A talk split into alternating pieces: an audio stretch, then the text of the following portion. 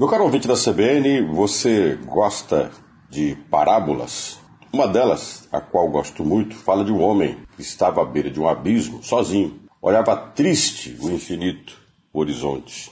E a sua tristeza era tão grande, tão grande, que chamou a atenção de todos os outros animais da terra. A coruja, por exemplo, que passava por ali voando, observou o homem e perguntou por que ele estava ali sentado tão triste, tão desolado.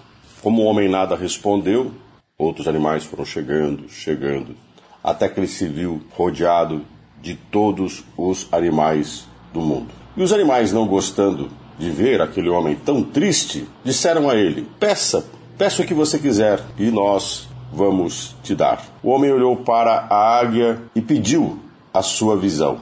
A águia lhe deu. O homem olhou para o leão e disse que gostaria de ter a sua força. O leão lhe atendeu. O homem olhou para a serpente e disse que gostaria de conhecer todos os caminhos que a serpente conhece. A serpente, de pronto, mostrou ao homem os caminhos que conhecia. E aí olhou para a coruja e pediu à coruja a sua sabedoria. A coruja lhe deu. Assim com todos os animais, o homem pediu as suas virtudes. Depois de atendido, o homem se levantou e saiu.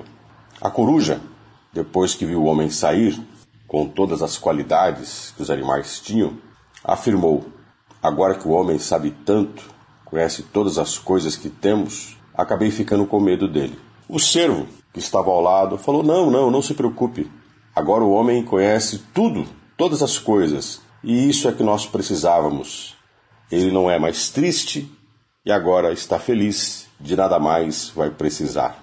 Mas a coruja retornou a dizer que eu me preocupo.